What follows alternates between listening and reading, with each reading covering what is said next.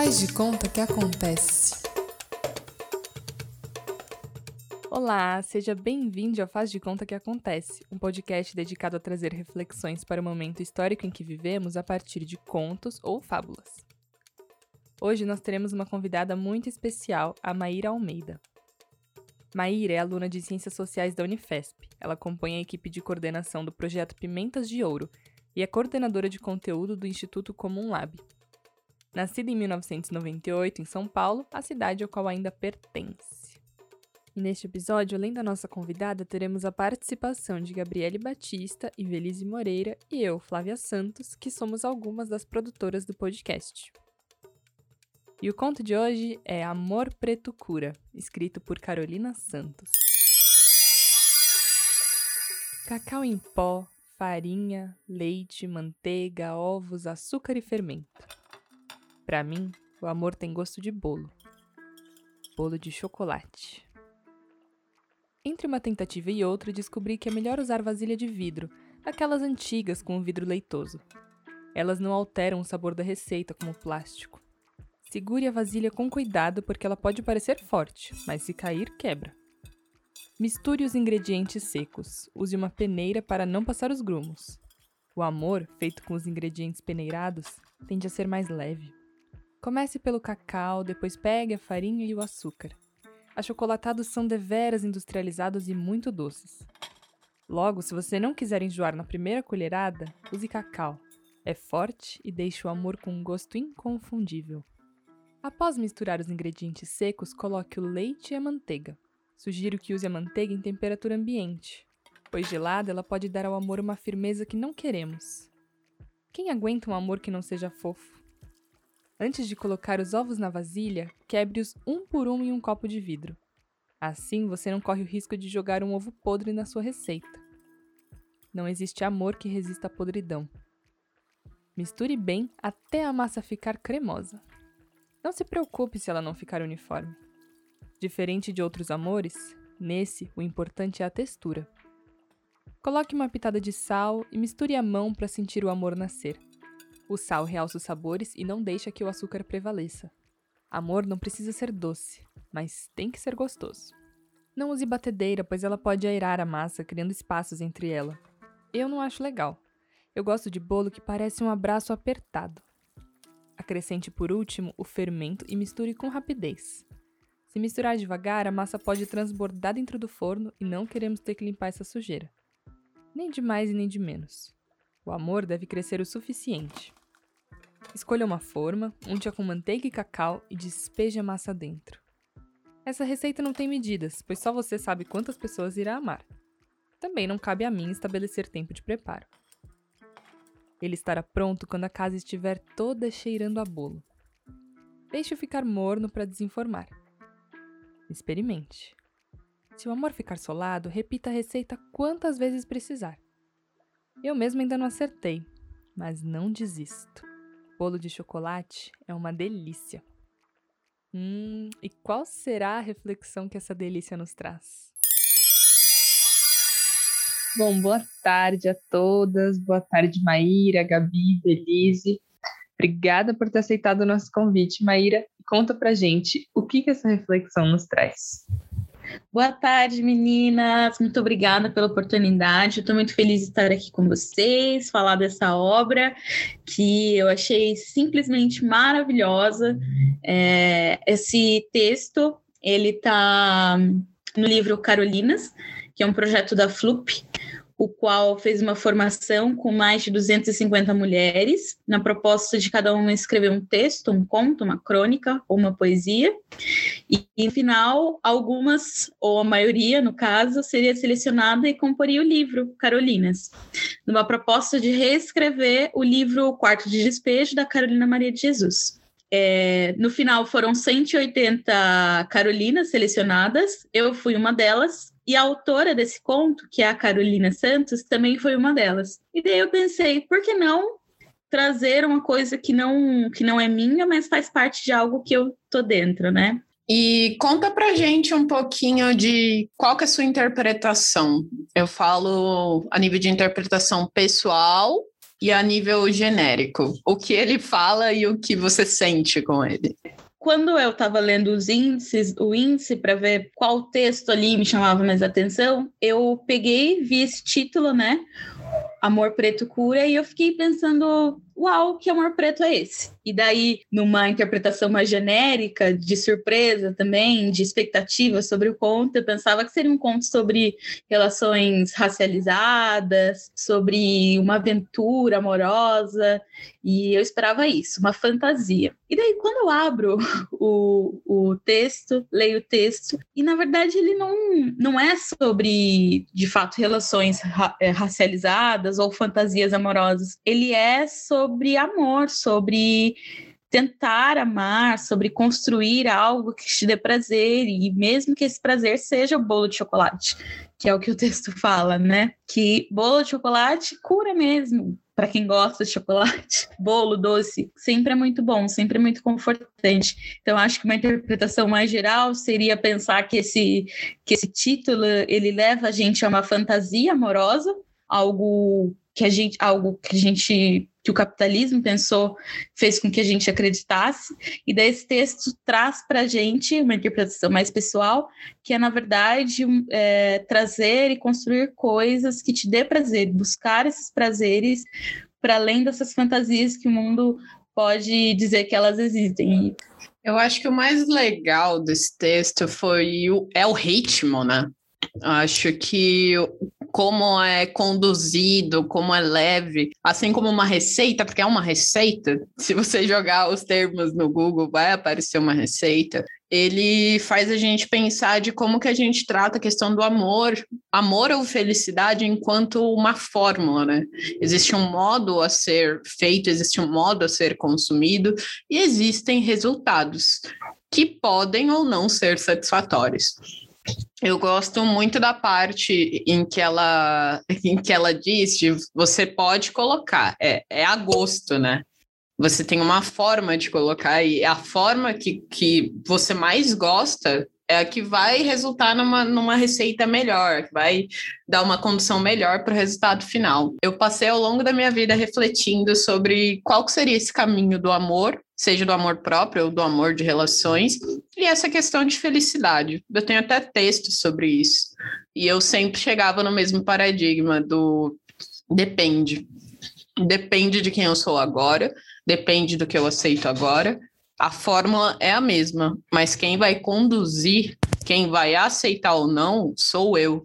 Justamente pelo fato de que existem amores e amores, existem estágios e estágios. E eu gostei muito da, dessa assimilação e dessa, dessa pureza, né? Vou, vou chamar de puro, pela interpretação de que um amor, quando você tem 13 anos, é em, um, em alguma condução.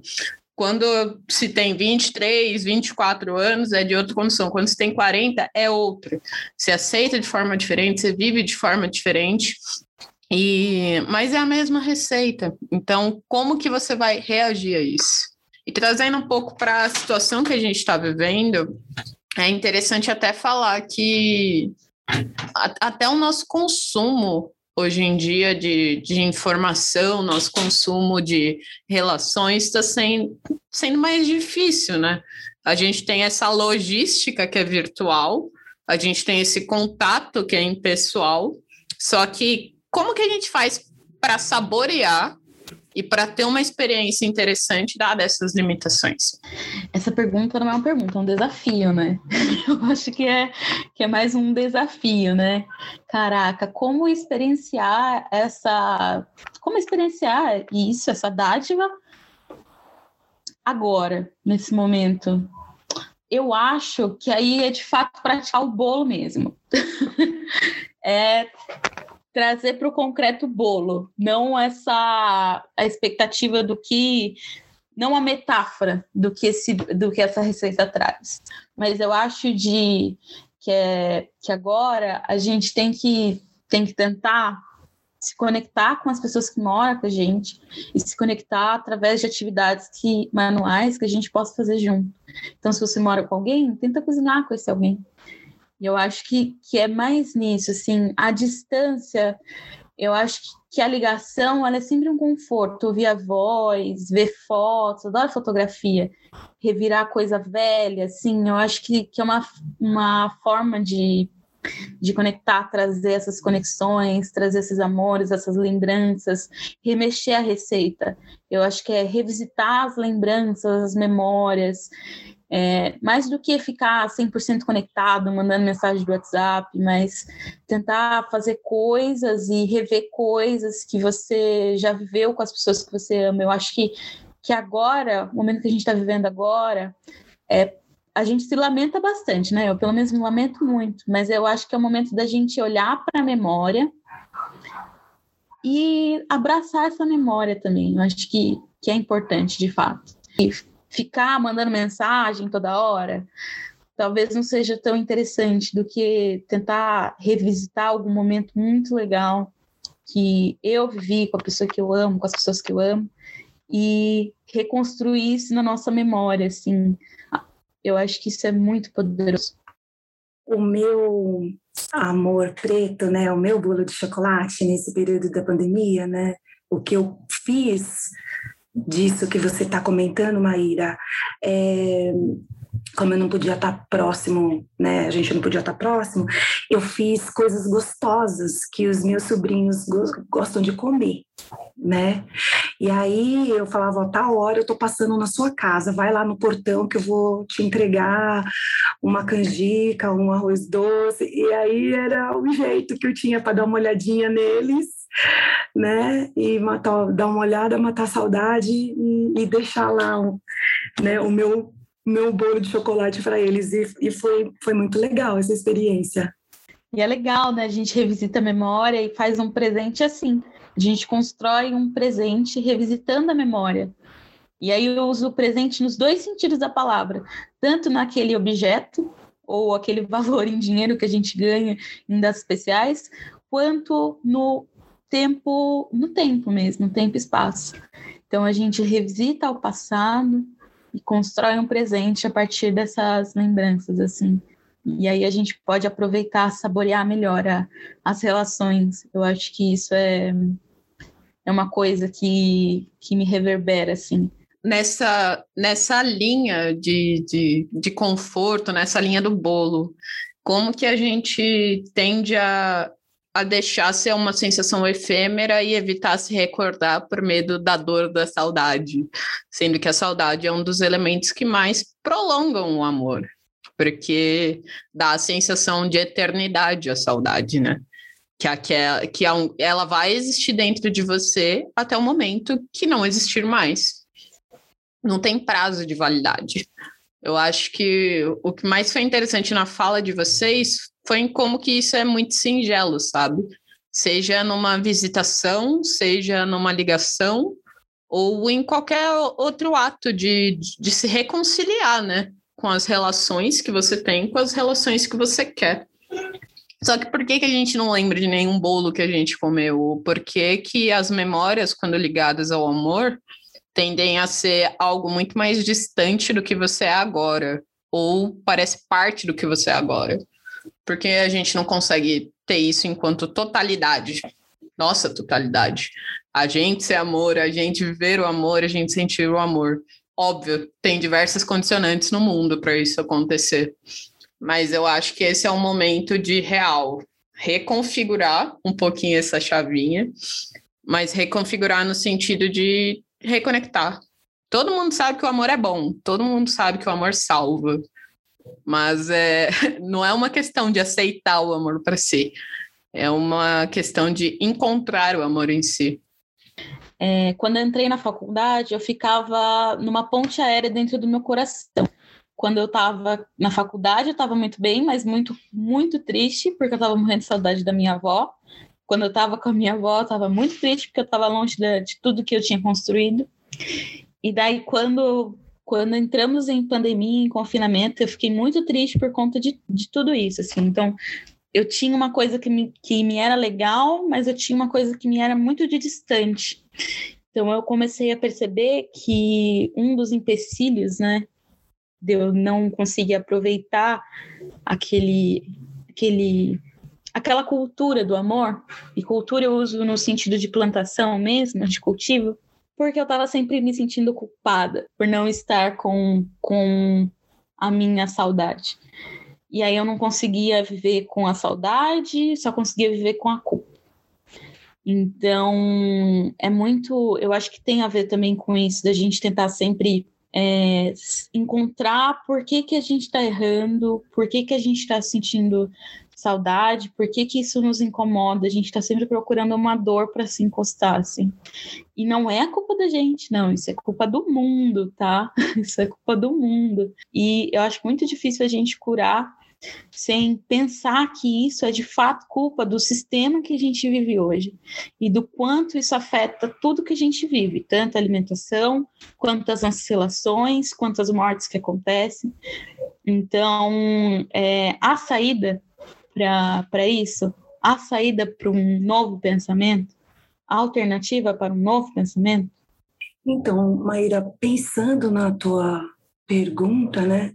Eu acredito mesmo, quando a gente pensou na proposta do Faz de Conta que Acontece, era justamente trazer contos, fábulas, poesias, textos que levassem as pessoas a refletir. E eu acredito que quando a pessoa começa a sentir culpa ou dor, ou começa a sentir qualquer coisa, isso é maravilhoso, porque o ser humano não gosta de dor né? De, é, quando você sente dor, você quer se livrar da dor. Isso é maravilhoso, porque de alguma forma você vai buscar uma resposta, alguma coisa para te aliviar daquilo, né? Eu acho, é, assim, no meu pouco entender, né? Eu acho que, que o mais perigoso é quando você está na normose, né? Assim, quando está tudo normal. Tá tudo bem, eu tô normal. Aí o negócio pega, né? Então, é, a gente ficar né, nessa como você comentou, né, da culpa tal.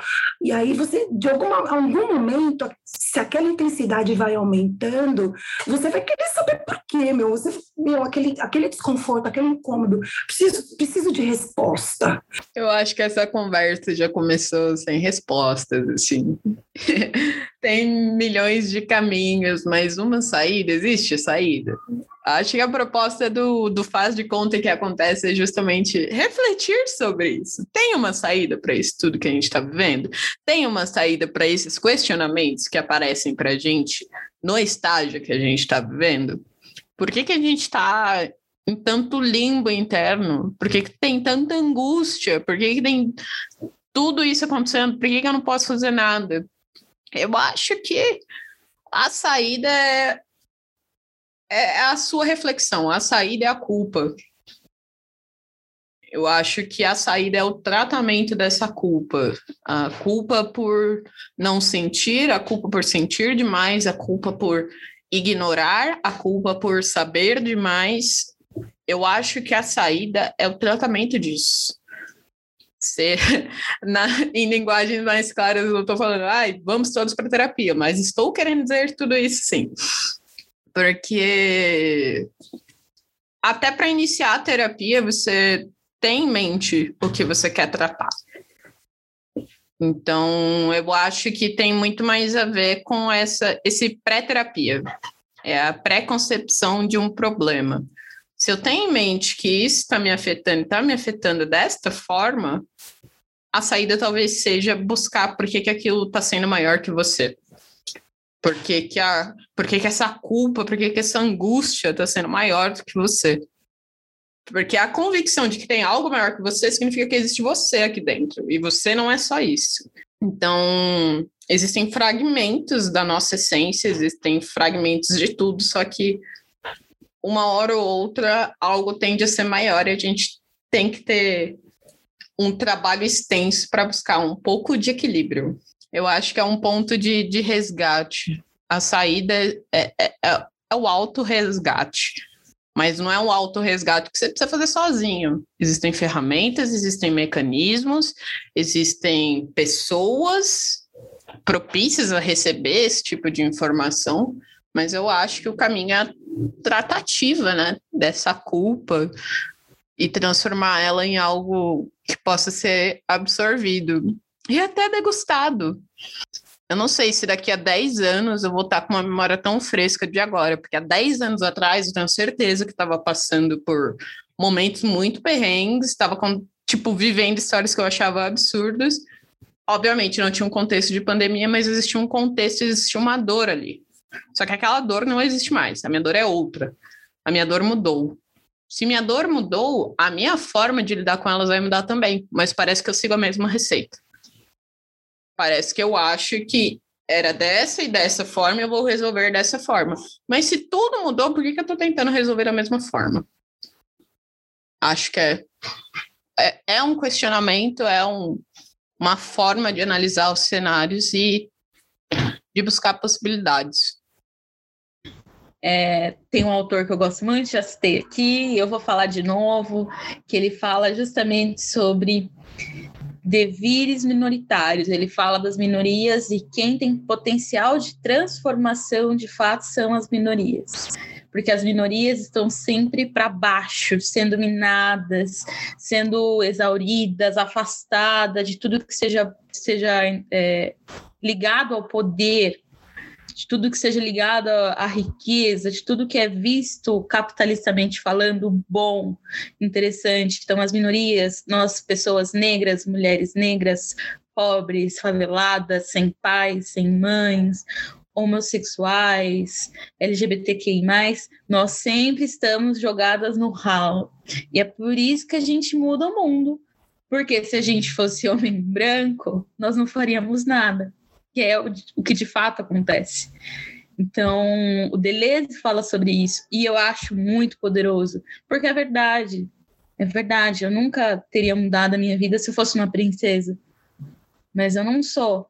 E também nós pensamos no coletivo, porque eu nasci num lugar periférico. E daí eu não quero eu sozinho, eu não consigo pensar eu sozinho. Porque quando eu penso, eu penso na minha mãe, na minha avó, nas minhas amigas, eu penso em todo mundo que foi destruído pelo status quo. E daí, quando eu, Maíra Silva Almeida, consigo fazer algo interessante, grande, eu não me levo apenas, eu levo todas essas mulheres, eu levo todas essas coisas. Então, eu acho que também é um ato de coragem ser quem nós somos, tentar refazer a receita milhares de vezes, criticar a receita e assumir que é isso, a gente está ferrado. Mas se nós não fizermos nada, ninguém vai fazer nada por nós, porque o Emicida falou, né? Tudo que nós tem é nós. E eu acho que não tem frase melhor para nós hoje, pessoas marginalizadas, do que essa. É de união, de tentar unir alguma força, de alguma forma, reinventar essa união e transformar o que o que a gente vive, transformar quem nós somos e carregar todo mundo que é como a gente. Porque eu acho que esse é o maior caminho de esperança, é o maior caminho de, de transformação, é o maior caminho de vida. Mas eu quero só relembrar uma coisa, é, que é do trecho final do texto, que a autora fala que ela ainda não acertou a receita, mas ela continua tentando. E isso é o que eu mais levei, assim, o que eu mais tento fazer, é o que mais reverberou dentro de mim nesse texto, que é tentar, de fato, de novo, de novo, de novo. Mas aí eu pensei também no Paulo Freire, que é o tal do cultivar a esperança. A esperança ela tem que ser cultivada de alguma forma. Então, as tentativas, na verdade, elas são o cultivo dessa esperança, o cultivo desse fruto. E eu acho que a gente tem que, de alguma forma, tentar fazer isso. E eu falo que eu acho que a gente tem que, mas eu já assumindo já que por vezes eu fraquejei, somos as fraquejadas, mas as fraquejadas se levantam também. E então eu faço um convite para todo mundo que for ouvir esse podcast, para vocês que estão aqui presentes, é, eu agradeço muito a oportunidade, eu agradeço muito a Carolina Santos, que escreveu esse texto. Muito obrigada, eu quero muito te conhecer. Eu sou uma pessoa muito mais feliz depois de ter lido meu Amor Preto, Amor Preto Cura. E muito obrigada, meninas, foi maravilhoso. Muito obrigada, Maíra, por ter trazido toda a tua força, toda a tua luz aqui. Estou muito feliz também de ter te ouvido. Muito obrigada, Gabi. Muito obrigada, Elise, por todas as contribuições. E esse foi mais um episódio do Faz de Conta que Acontece. Esse foi o episódio de hoje. Este projeto é uma iniciativa das alunas Gabriele, Flávia, Ivelise e Cláudia do curso de Agente Cultural do programa FIC Pronatec, ofertado pela Fundação das Artes de São Caetano do Sul. Se você gostou, compartilhe com alguém que pode gostar também. Vamos usar as fábulas, mitos e contos para pensar um mundo melhor. Até o próximo episódio!